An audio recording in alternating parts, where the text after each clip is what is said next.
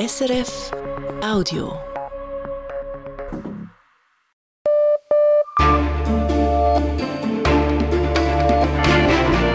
Radio SRF Echo der Zeit mit Roger Brendlin.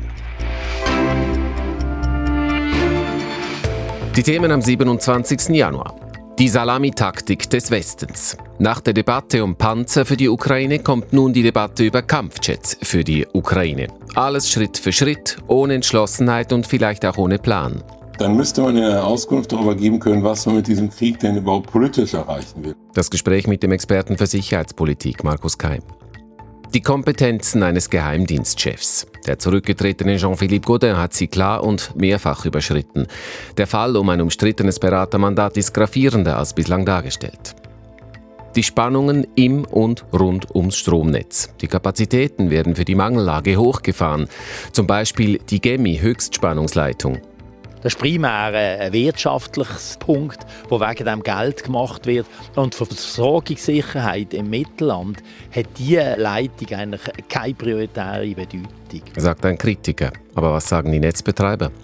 Und die Aufregung um JetGPT. Wenn der Computer plötzlich Aufsätze und Seminararbeiten alleine schreiben kann, dann sorgen sich die Schulen. Unser Digitalredaktor erklärt, wie man die künstliche Intelligenz entlarven kann. Echo der Zeit. Wir beginnen mit den Nachrichten, die Sendung, und zwar bei Pascal Schmitz. Der UNO-Menschenrechtsrat in Genf hat sich heute mit der Menschenrechtslage in der Schweiz befasst. Rede und Antwort bei der Anhörung stand Staatssekretärin Livia Loh. Die Lage in der Schweiz die sei relativ gut, so die Einschätzung von Staatssekretärin Livia Loy. Mehrere Mitgliedsländer warfen der Schweiz in der heutigen Sitzung vor, zu wenig gegen Rassismus zu unternehmen. Livia Loy entgegnete, dass der Bundesrat und das Parlament der Ansicht seien, dass die Schweizer Strafnorm gegen Rassismus wirksam sei.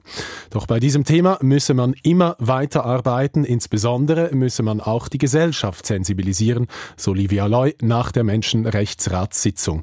Eine solche Anhörung findet etwa alle vier Jahre statt. In der Diskussion um das überarbeitete Sexualstrafrecht bekräftigt die Rechtskommission des Ständerats ihre Haltung. Sie spricht sich weiterhin für die sogenannte Widerspruchslösung aus, also dass man Nein sagen muss, wenn man eine sexuelle Handlung nicht will.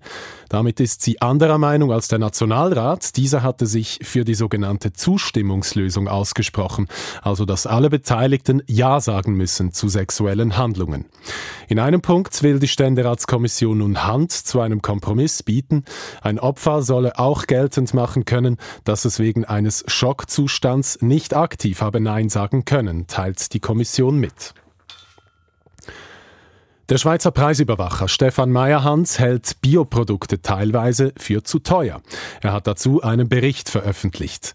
Darin heißt es, Meyerhans habe den größten Schweizer Detailhändlern vorgeschlagen, die Margen auf Bioprodukte freiwillig zu deckeln, sodass die höchsten sodass sie höchstens um 20 Prozent teurer wären als vergleichbare, konventionell hergestellte Lebensmittel. Die Detailhändler hätten diesen Vorschlag aber abgelehnt. Nach Deutschland. Das deutsche Parlament hat der Opfer des Nationalsozialismus gedacht, heute aus Anlass der Befreiung des Konzentrationslagers Auschwitz-Birkenau vor 78 Jahren.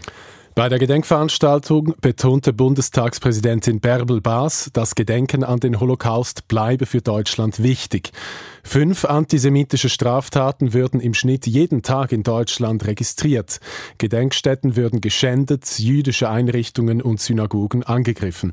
Das sei eine Schande für Deutschland. Bei den heutigen Veranstaltungen in Deutschland wird insbesondere auch an jene Menschen erinnert, die wegen ihrer sexuellen Orientierung durch die Nationalsozialisten verfolgt wurden.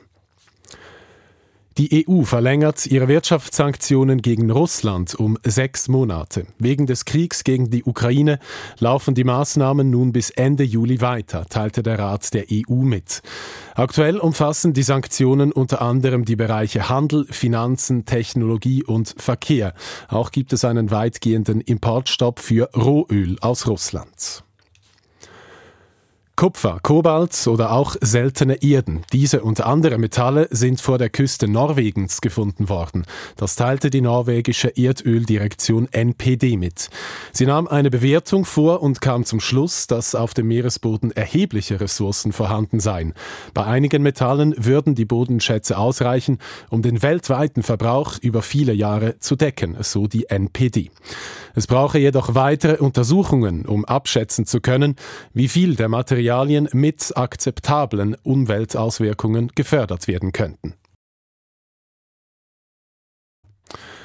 Der Schweizer Regisseur und Autor Milo Rau wird Intendant der Wiener Festwochen. Das hat die Kulturstadträtin Wiens bekannt gegeben. Rau übernimmt die Leitung nach dem kommenden Festival, das im Mai und Juni stattfindet. Der 46-Jährige führt zurzeit ein Theater in Belgien. Die Börsendaten von 18.05 Uhr, geliefert von SIX, der Swiss Market Index, schließt bei 11.332 Punkten plus 0,1 Prozent. Der Dow Jones Index in New York steigt um 0,2 Prozent. Der Euro wird zu einem Franken 0005 gehandelt, der Dollar zu 92 Rappen 18. Und das Wetter, Pascal Schmitz? Heute und morgen liegt unterhalb von 2000 bis 1600 Metern verbreitet zäher Hochnebel. Darüber ist es sonnig. Im westlichen Mittelland bringt die Biese starke Böen. Die Temperatur erreicht im Norden minus 1 bis 2 Grad. Morgen werden im Süden mit viel Sonnenschein 7 Grad erwartet.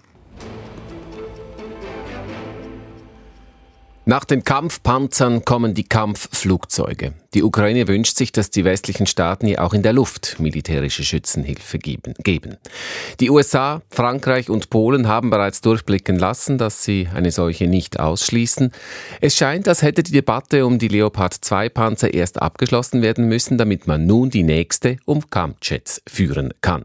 Angekündigt ist auch bereits eine solche darüber, ob der Westen der Ukraine Langstreckenraketen zur Verfügung stellen soll. Zumindest darum gebeten hat der ukrainische Präsident Zelensky schon. Kaum war klar, dass er die Panzer kriegt.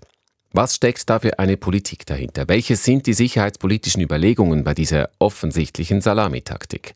Darüber habe ich mit Markus Keim von der Stiftung Wissenschaft und Politik in Berlin gesprochen. Sicherheits- und Verteidigungspolitik ist sein Spezialgebiet. Und er erklärte mir zunächst, dass dieser Zustand schon seit Anfangskrieg herrscht. Also wir stellen fest, dass ein Kernbestand westlicher Politik gegenüber der Ukraine in der Frage der Waffenlieferung dieser schrittweise Ansatz, weil den Sieger als Salamitaktik beschrieben haben. Der ist seit Beginn der Waffenlieferung im vergangenen Jahr deutlich erkennbar. Und er entspringt der westlichen Sorge vor einer Eskalation, äh, die Russland durchführen könnte. Also die Annahme war, man wolle ganz vorsichtig sich dem Thema Waffenlieferung annähern und das quantitativ, qualitativ Schritt für Schritt sehr inkrementell erweitern um gegebenenfalls immer neu zu sondieren, wie reagiert Russland darauf. Und nach einem Jahr muss man sagen, ist der Westen damit ja so schlecht nicht gefahren. Aber noch einmal, das ist ein Kernbestandteil. Und der Eindruck trügt nicht, dass das Netz nicht so ein bisschen zögerlich daherkommt, Schritt für Schritt, äh, und sich immer an den neuen veränderten Gegebenheiten orientiert. Wenn wir jetzt nun schon bei den Kampfjets sind, bedeutet das, dass die Angst vor Russland langsam aber sicher schwindet? Also man kann jetzt zwei Argumente vorbringen, dass Russland zumindest das Eskalationsrisiko übertrieben hat. Erstens, im vergangenen Jahr, als die ersten Waffenlieferungen im Frühsommer begonnen haben oder im Frühjahr bereits, standen die meisten westlichen Regierungen vor völlig unbekanntem Terrain. Ein derartigen Konflikt, wo ein Aggressor dritte Parteien dadurch abzuschrecken versucht, indem er ihnen droht, hatten wir in den letzten Jahrzehnten nicht. Das war wirkliches Neuland. Und von daher kann ich nachvollziehen, dass viele westliche Regierungen sehr zurückhaltend gewesen sind, sehr vorsichtig gewesen sind. Nach einem Jahr Kriegsempirie sind wir da etwas schlauer, würde ich sagen. Mittlerweile können wir besser einschätzen, dass vieles von dem, was aus Moskau uns entgegentönt, rote Linien seien überschritten, Eskalationsdynamik seinen Gang gesetzt, Kriegsgefahr, nukleare Drohung, doch vieles der russischen Kriegspropaganda zuzuordnen ist. Ich glaube, Russland hat kein Interesse an einer Eskalation, vor allem keiner nuklearen Eskalation. Und etwas Zweites kommt hinzu, aufgrund des für Russland, nennen wir es mal, ungünstigen Kriegsverlaufs, sind die russischen Streitkräfte überdehnt und erschöpft. Dementsprechend muss man argumentieren, sie sind kaum in der Lage, mit der Ukraine fertig zu werden und sie können keinerlei Interesse daran haben, einen konventionellen Konflikt mit der NATO zu suchen, der sogar noch äh, nuklear eskalieren könnte. Das kann nicht im russischen Interesse liegen. Und wenn man diese beiden Argumente zusammenzieht, stellt sich die Eskalationsgefahr doch heute etwas anders dar als vor einem Jahr. Die Debatte um Panzer und jetzt um Jets und vielleicht dann eben auch über Langstreckenraketen, die beginnt ja immer sehr vorsichtig. Man könne sich vorstellen, dass man schließe nicht aus zu liefern. Wenn man doch jetzt immer weniger Angst hat vor Russland und weiß oder glaubt zu wissen, dass das keine Konsequenzen hat, warum werden dann auch nicht die Bekenntnisse deutlicher? Wir liefern Panzer, wir liefern Jets, fertig dann müsste man eine Auskunft darüber geben können, was man mit diesem Krieg denn überhaupt politisch erreichen will. Und das ist doch, glaube ich, eine erkennbare Leerstelle der westlichen Politik. Jedes militärische Handeln, nicht nur das direkte kriegerische Handeln, sondern auch Waffenlieferungen, geben eigentlich nur Sinn, wenn man ein politisches Ziel angeben kann, was man damit erreichen möchte. Da tun sich viele Regierungen allerdings schwer. Ein Beispiel wäre zum Beispiel zu sagen, wir wollen die russischen Truppen auf die Position vom 23. Februar zurückschlagen. Ein anderes Beispiel wäre, wir wollen die Ukraine dabei unterstützen, die Krim zu befreien. Oder man wolle das russische Kriegsgerät so zerstören, dass eine weitere Intervention in den nächsten Jahren oder Jahrzehnten nicht möglich ist. Oder, oder, oder. Viele Kriegsziele sind vorstellbar. Und dadurch, dass sie nicht genannt werden, äh, erhalten sich viele westliche Regierungen ihre jeweilige Handlungsfreiheit, die Freiheit, sich nie festlegen zu müssen und hinzu kommt jeweils noch äh, in spezifischen Fällen eine innenpolitische Konstellation, da denke ich gerade an Deutschland, wo die Bruchlinie in dieser Frage von Waffenlieferungen, ihren Umfang, ihrer Qualität ja quer durch die Koalition läuft. Also Salamitaktik nicht nur aus kommunikativen Gründen, sondern aus politischer Unentschlossenheit. In der Tat, vieles würde einen politischen Preis nach sich ziehen und würde die westlichen Regierungen zwingen, die Karten auf den Tisch zu legen, was sie mit dem Krieg anstreben und damit verbunden, vielleicht noch komplexer und noch schwieriger und noch kontroverser, wie sie sich die europäische Nachkriegsordnung der nach dem gedachten oder erhofften Ende dieses Krieges vorstellen. Und gerade der Platz Russlands in dieser europäischen Nachkriegsordnung muss ja völlig neu definiert werden. Markus Keim, Experte für Sicherheits- und Verteidigungspolitik, erforscht bei der Stiftung Wissenschaft und Politik. Und wir sind im Echo der Zeit am Freitag und das steht noch an. Die neuesten Enthüllungen zum Nachrichtendienst und dessen Chef, Ex-Chef Jean-Philippe Goudin. Der Widerstand, der sich gegen den Ausbau der Stromkapazitäten in der Schweiz regt. Die Möglichkeiten, wie man einen Text der künstlichen Intelligenz ChatGPT entlarven kann und warum die Entwickler von ChatGPT sogar eine eigene Software dafür anbieten wollen. Dann schauen wir nach Athen und suchen nach den Spuren des großen Bevölkerungsaustauschs vor 100 Jahren. Und wir hören, ob sich der sogenannte Lippenstift-Effekt in der Schweizer Wirtschaft auch schon bemerkbar macht.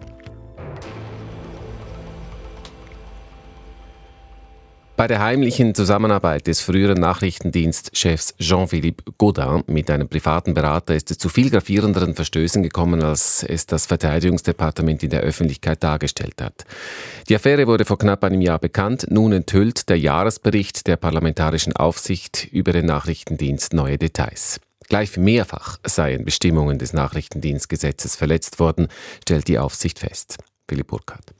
Unter aller Geheimhaltung und Verschwiegenheit sollte der heute 75-jährige Milizoffizier für den ehemaligen Direktor des Nachrichtendienstes Jean-Philippe Godin ein Kontaktnetz aufbauen und Informationen sammeln. So steht es im Dienstleistungsvertrag, den Godin im Frühling 2019 mit dem Zürcher Privatmann clandestin abgeschlossen hatte. Zwei Jahre lang überwies ihm der Nachrichtendienst jeden Monat 5000 Franken für diese Beratungstätigkeit.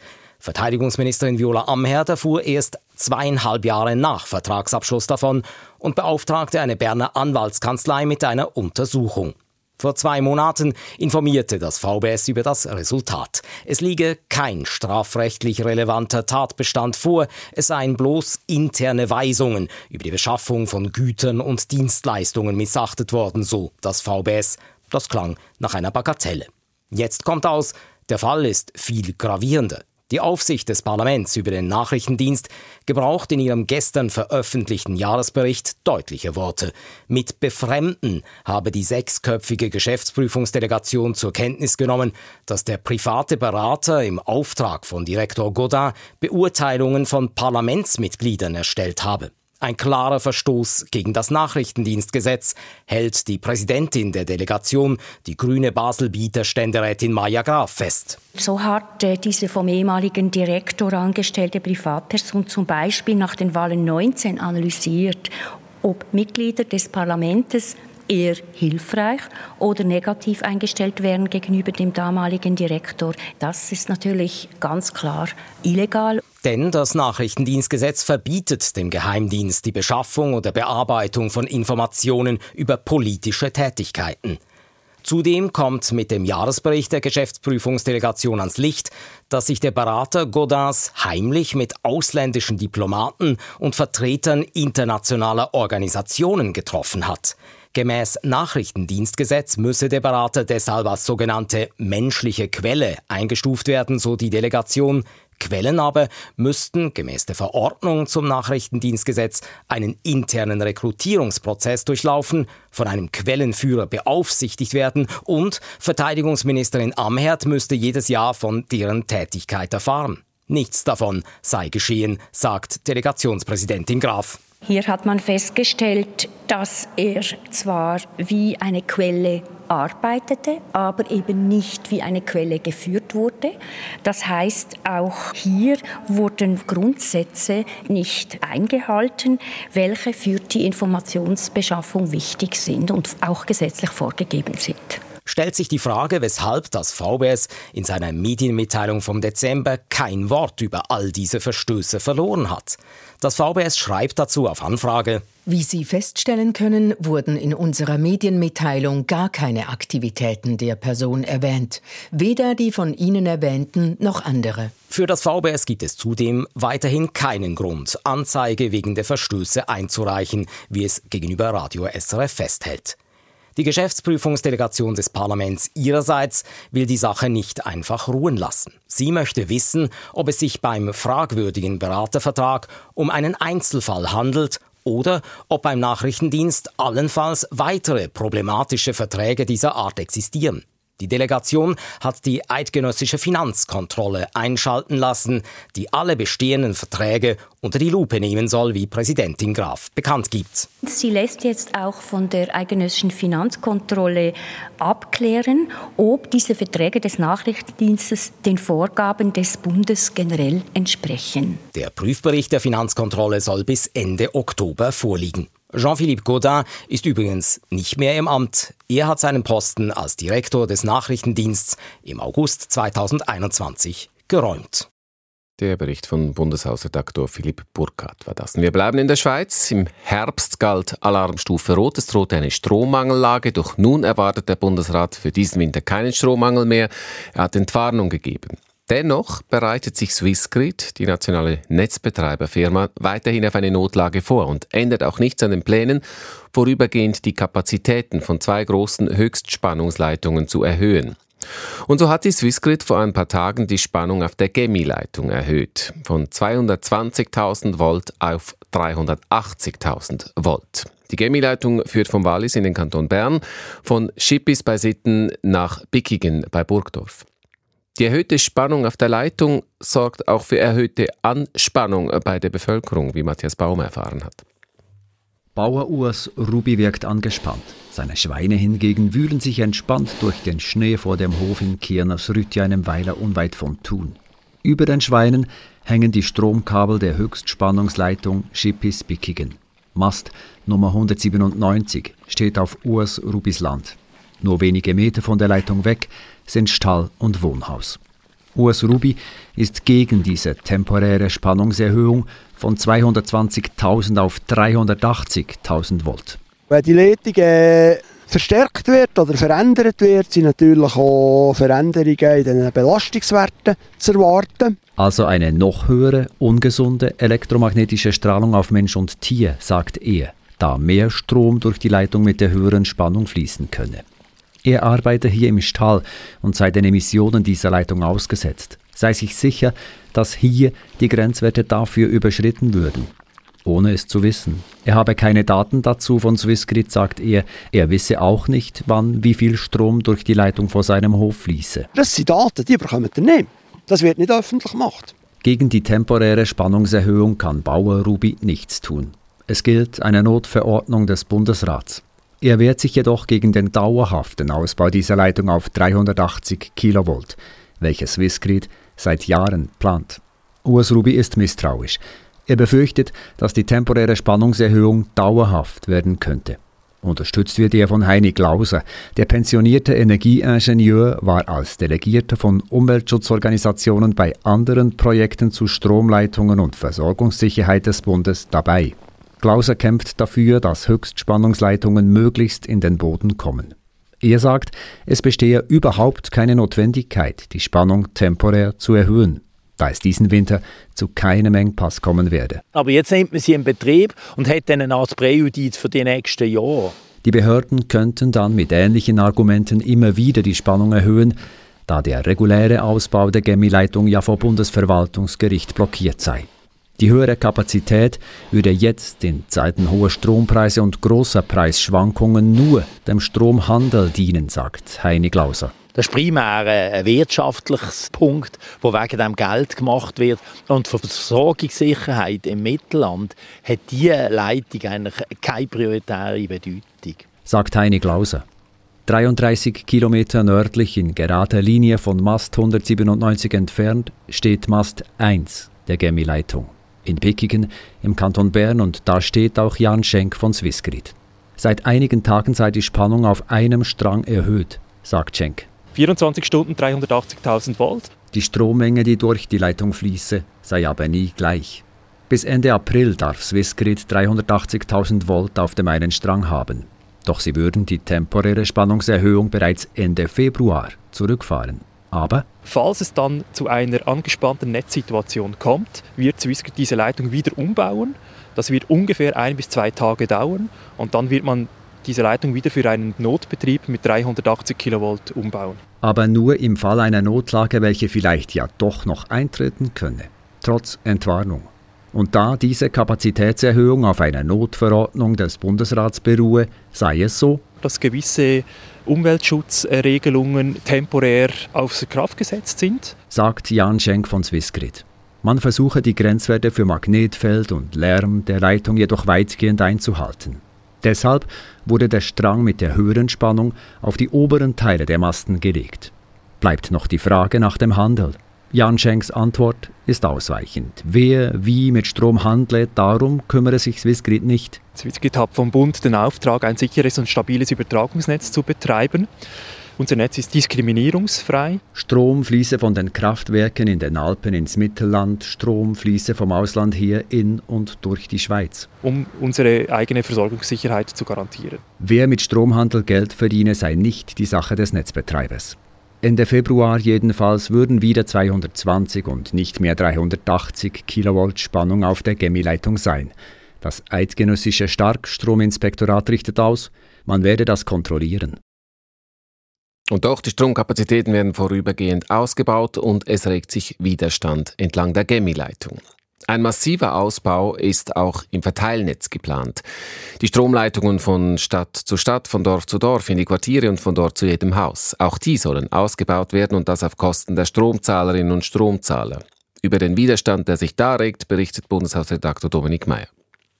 Mehr Haushalte heizen elektrisch mit Wärmepumpe, mehr Menschen fahren Elektroauto und mehr Häuser produzieren mit Solarpanels Strom, den sie mal selber verbrauchen, mal speichern, mal einspeisen ins Netz. Die Stromnetze werden also in Zukunft viel mehr leisten müssen. Michael Frank ist Direktor des Verbands Schweizerischer Elektrizitätsunternehmen VSC und sagt es so. Wir brauchen gigantisch viel mehr Strom und das müssen wir dezentral abwickeln. Das bedeutet, wir brauchen auch einen Aus- und Umbau des Netzes. Und das wird teuer. Das Bundesamt für Energie BFE hat es jüngst hochrechnen lassen. Verglichen mit heute muss bis 2050 mehr als doppelt so viel Geld ins Stromnetz fließen. Die Rechnung begleichen werden die Haushalte und die Firmen via Stromrechnung. Die Netzkosten machen heute bereits mehr als ein Drittel des Strompreises aus und in wenigen Jahren werden sie laut BFE Zitat rasant ansteigen.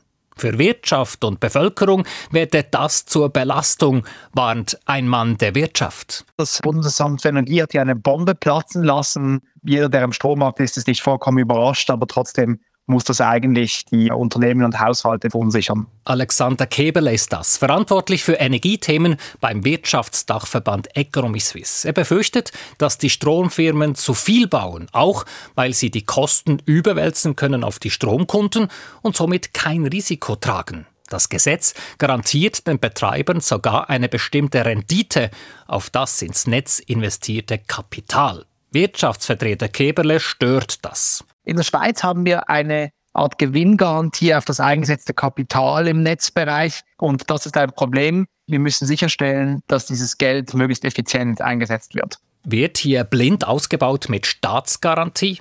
Michael Frank, Direktor des Strombranchenverbands VSE, winkt ab. Sinnlos die Netze vergolden, da hat niemand Interesse und die Elektrizitätskommission würde es nicht akzeptieren. Die Elektrizitätskommission, das ist die staatliche Aufsicht, sie überwacht die Netzabgaben. Alexander Keberle von Economy Suisse bleibt bei seiner Kritik und fordert Anreize, damit nicht zu viel Leitungen gezogen, zu viel Kupfer verbaut werde. Für Firmen zum Beispiel soll es sich lohnen, wenn sie keinen maximal leistungsfähigen Stromanschluss bestellen und Stromproduzenten sollten profitieren, wenn sie ihre Produktion dort ausbauen, wo das Netz noch nicht ausgelastet ist. Wir sind der Meinung, es braucht ein bisschen mehr Köpfchen statt nur Kupfer. Köpfchen statt Kupfer. Dagegen hat niemand etwas. Alle Seiten wälzen neue Ideen. Private Ladestationen etwa könnten sich miteinander abstimmen, damit nicht alle Autobesitzerinnen gleichzeitig volle Kraft aus dem Netz ziehen. Auch könnten die Tarife sinken, wenn es gerade viel Platz hat im Netz und steigen, wenn die Drähte heiß laufen. Nur politisch tut sich erst wenig in diese Richtung, auch weil sich da rasch die Frage stellt nach einer Strommarktliberalisierung und die ist chancenlos. Und dann ist da noch ein Punkt. Köpfchen statt Kupfer, das kostet zunächst Geld. Für intelligente Strommesser und Steuerungen etwa. Ronny Kaufmann ist Direktor von Swiss Power, eine Allianz von 22 Stadtwerken. Er sagt, wir haben für Investitionen, die sich heute unternehmerisch noch nicht lohnen, zu wenig Geld, die aber für das Energiesystem der Zukunft nötig sind. Alles gehe viel zu langsam, sagt Kaufmann, und bringt zusätzliche Bundesgelder ins Spiel. Ich verlange eine Debatte. Heute stemmen die Kantone und die Kommunen die Transformation des Energiesystems. Der Bund macht Gesetze, verteilt ein bisschen Geld. Das wird nicht genug sein. Auf den Punkt gebracht, der Städtevertreter befürchtet Geldmangel, der Wirtschaftsvertreter früher im Beitrag Geldverschwendung. Bezahlen für den milliardenschweren Ausbau werden die Stromkunden.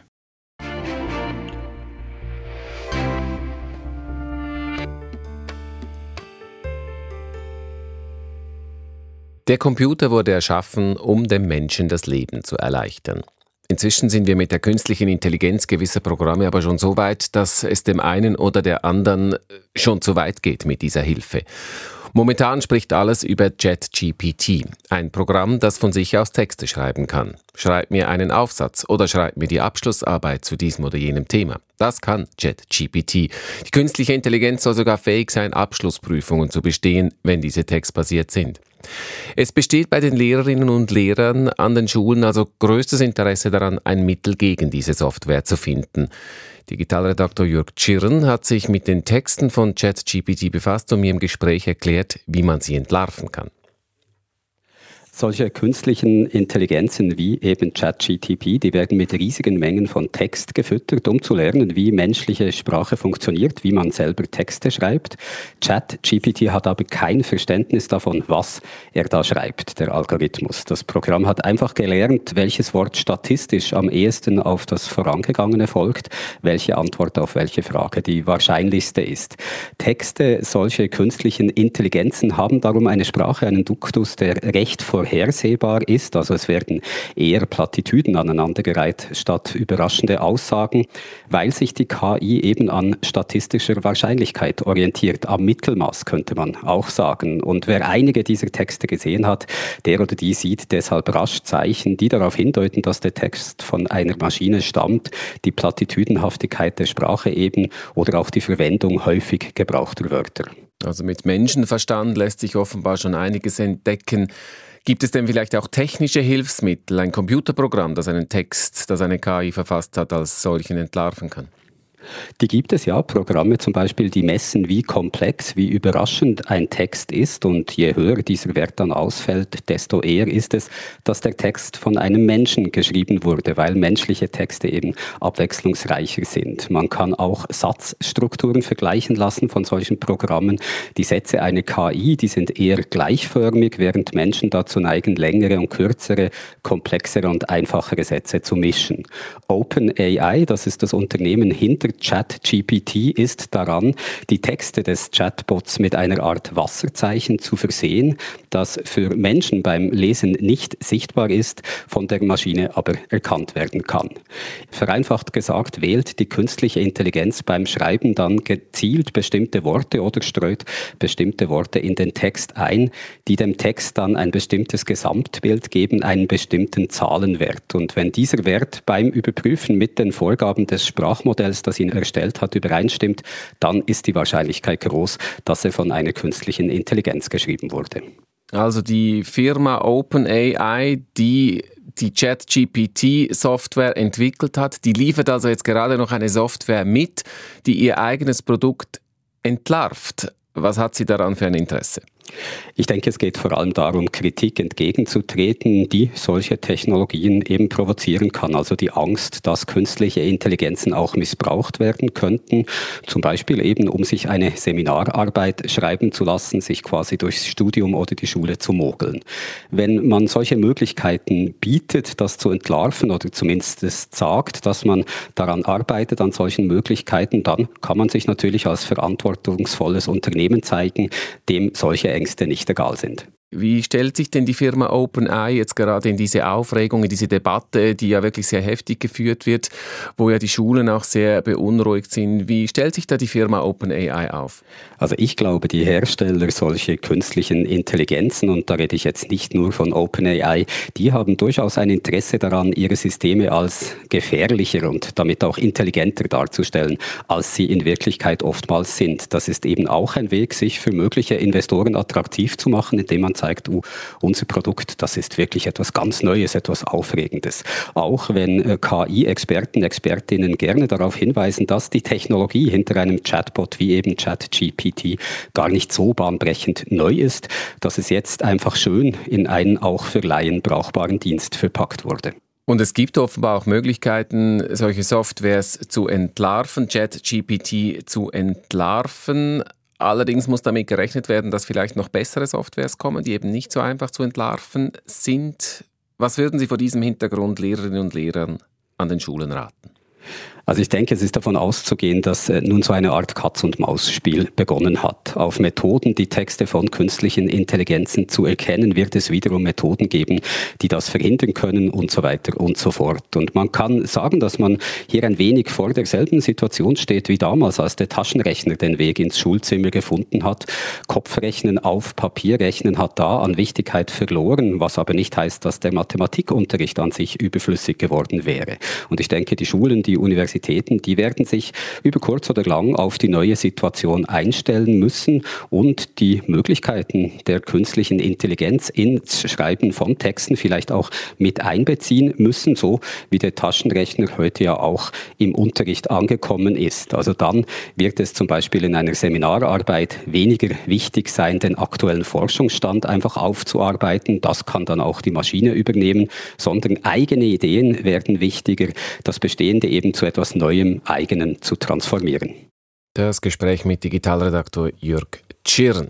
Im Echo der Zeit. Wir thematisieren gleich noch den Lippenstifteffekt, ein Phänomen, das für schlechte wirtschaftliche Zeiten spricht. Vorher jetzt aber noch der Blick nach Athen. Der Entscheid dafür fiel aber in Lausanne in der Schweiz. Betroffen waren fast zwei Millionen Menschen. Die Rede ist vom Bevölkerungstausch zwischen Griechenland und der Türkei nach der Auflösung des Osmanischen Reichs. Die Einigung, die griechische Bevölkerung auf dem Gebiet der heutigen Türkei nach Griechenland umzusiedeln und umgekehrt, die jährt sich in diesen Tagen zum 100. Mal. Am 30. Januar 1923 wurde nämlich in Lausanne die Konvention zum Bevölkerungsaustausch unterschrieben. Die griechische Hauptstadt Athen wuchs durch den Zuzug hunderttausender Griechinnen und Griechen aus dem anatolischen Raum enorm. Der damalige Bevölkerungsaustausch ist bis heute spürbar. Aus Athen Prodotea Seralidou.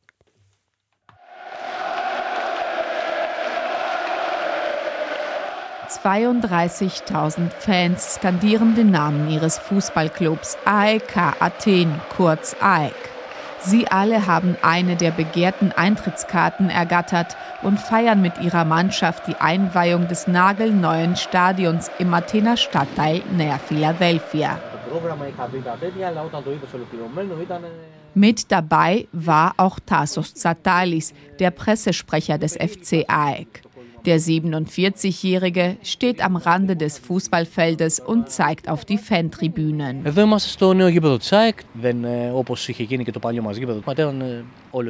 Fast alle Sitzplätze sind gelb, wie es in unserem alten Stadion der Fall war. Schwarz sind nur unser doppelköpfiger Adler, die Zahl 1924, das ist das Jahr unserer Gründung, und natürlich die Buchstaben AEK, also AEK.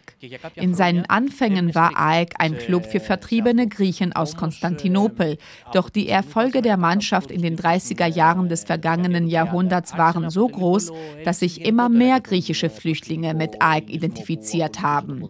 Aus einem Club für Istanbuler Griechen wurde AEK dadurch zu einem Verein für alle Flüchtlinge aus Kleinasien. Die griechischen Flüchtlinge aus Kleinasien. Sie kamen spätestens mit dem Bevölkerungsaustausch, den Griechenland und die Türkei am 30. Januar 1923 beschlossen hatten. Die große Mehrzahl freilich war schon zuvor von den Türken vertrieben worden, etwa während des griechisch-türkischen Kriegs, der 1922 mit der Niederlage Griechenlands vor den Toren Ankaras endete. Der Historiker Vlasis Artzidis erklärt die Idee, die Bevölkerungen anhand der Religion auszutauschen, so.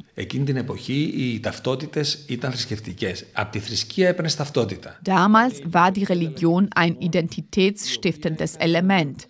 Der organisierte und obligatorische Bevölkerungsaustausch war eine Idee von Fridtjof Nansen. Der norwegische Diplomat war damals Hochkommissar des Völkerbunds für Flüchtlinge. Durch die Zwangsumsiedlung sollten künftige Kriege verhindert werden. Die Idee mag unmenschlich erscheinen, aber unter den damaligen Bedingungen ging es nicht anders. Durch den Bevölkerungsaustausch wurden die Länder homogenisiert. Beide Länder wurden einen Teil ihrer Minderheiten los. In Griechenland gründeten die Neuankömmlinge neue Siedlungen und gaben ihnen Namen aus der alten Heimat. Eine davon ist auch Nea Philadelphia, wo AEK Athen zu Hause ist. Die geflüchteten Griechen haben ihre Essgewohnheiten, etwa die gefüllten Weinblätter, diverse Reisgerichte und Süßigkeiten wie Baklava mit sich gebracht, ihre Tänze und Traditionen und die griechische Kultur dadurch bereichert.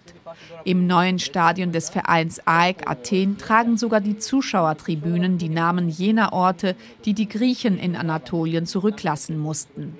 Tassos Tsatalis zählt einige auf. Artaki, Trapezunda, Samsunda, Aidini, Αρτάκι, Τραπεζούντα, Samsunda, Aidini, Vurla, Alikarnassos, Aivali. Die Wurzeln unserer Mannschaft liegen nun mal in Kleinasien. Deshalb haben wir unser Stadion auch nach dem Wahrzeichen Konstantinopels, der Hagia Sophia, benannt. Der kommerzielle Name des Stadions ist zwar Opap Arena, benannt nach unserem Sponsor, doch der eigentliche Name ist Aya Sofia. Aya Sofia, Aya Sofia oder Aya Sofia. Über 900 Jahre lang war die Istanbuler Kathedrale eine der wichtigsten Kirchen des Christentums. Unter den Osmanen wurde sie zur Moschee und in den 1930er Jahren zum Museum. Der heutige türkische Staatspräsident Tayyip Recep Erdogan hat sie im Jahr 2020 erneut zur Moschee umgewandelt. Dass der FC ausgerechnet den Namen Ayia Sophia gewählt hat, sei nicht als Provokation gegenüber der Türkei zu deuten, sagt Dasos Zatalis. Schließlich stand der Name schon 2013 fest, als die Pläne für das neue Stadion veröffentlicht wurden. Uns daran zu erinnern, woher wir kommen und welche Symbole uns vereinen, ist nicht gegen andere gerichtet. Wir vergessen unsere Identität nicht und unsere Herkunft nicht. Das ist alles. Das bedeutet nicht, dass wir diese Orte zurückerobern wollen. Bald sollen im Stadion von AEK auch zwei Museen eröffnet werden. Ein Museum der Geschichte von AEK und eins über die Geschichte der Griechen aus Kleinasien. Damit sich nicht nur eingefleischte AEK-Fans, sondern auch eine breitere Öffentlichkeit über AEK Athen und die griechischen Flüchtlinge von damals informieren können. Rodotea Seralidu. Wie geht es der Wirtschaft? Um das zu bemessen, gibt es harte Indikatoren, wie etwa das Bruttoinlandprodukt oder die Arbeitslosenquote. Es gibt aber auch weiche Indikatoren, Beobachtungen oder Phänomene, die als Stimmungsbarometer gelten. Ein Indikator für wirtschaftlich schwierige Zeiten ist zum Beispiel der Verkauf von Kosmetikartikeln. Stockt die Wirtschaft, läuft das Geschäft mit Cremes, Schminkzeug oder Parfum umso besser. Ökonominnen und Ökonomen sprechen auf Englisch vom Lipstick-Effekt. Lucia Theiler zum Lippenstifteffekt in der Schweiz. Es sind unsichere Zeiten. Die Energiepreise steigen, viele Konsumentinnen und Konsumenten stellen sich darauf ein, den Gürtel bald etwas enger schnallen zu müssen. Aber kleinere Kosmetikartikel wie Lippenstift, Wimperntusche und Nagellack haben Hochkonjunktur. Das sagt Julia Kohler, der bei der größten Warenhauskette der Schweiz Manor für den Bereich Beauty zuständig ist. Äh, die Make-up ist back. Das ist ein Fakt, den wir können sagen. Äh, nach der Pandemie und wir sehen definitiv, dass die, die Make-up-Artikel sind von den besten Artikeln, die wir verkaufen. Auch die Händler Migros und Coop bestätigen, es läuft rund bei der Kosmetik.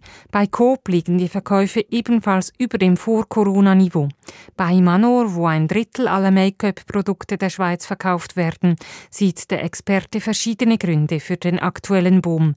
So hätten viele Konsumentinnen während der Pandemie, als die Maskenpflicht galt, die Augen umso stärker geschminkt und seien auch nach der Pandemie dabei geblieben.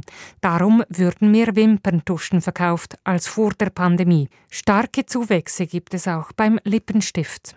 Für uns ein klares Beispiel ist die Verbindung mit der äh, Situation, die wir haben, äh, also in Europa und auch in der Schweiz, äh, Ökonomik und politische Krise und auch die Inflation. Denn viele Konsumentinnen verschieben größere Investitionen, doch sich etwas Kleines gönnen, das liegt drin. Zu haben in unserer Tasche eine hochwertige kleine Produkte, äh, die macht uns froh, die ist auch die Eintritt für eine Luxuswelt, sagt man, für ein paar Marken. Ähm, das, ist, das ist ein Beispiel für warum die Lippenstift läuft auch gut an dieses Moment. Da ist er also, der Lippenstift-Effekt. Er besagt, stockt die Wirtschaft, nehmen die Kosmetikverkäufe zu. Erklärungsansätze findet Christian Weibel von der Hochschule Luzern nicht nur in der Ökonomie, wonach Konsumenten sich statt Großes Kleines leisten, sondern auch in der Evolutionspsychologie. Sie sagt im Wesentlichen, dass Menschen in wirtschaftlich schwierigeren Zeiten eher motiviert sind, sich eine Partnerin oder eben einen Partner zu suchen, um wirtschaftlich ein bisschen besser abgesichert zu sein. Und deshalb würden sie in dieser Zeit, in dieser wirtschaftlich eher schwierigeren Zeit, stärker auf ihr äußeres Erscheinungsbild achten. Der Lippenstifteffekt sei aber kein verlässlicher Indikator.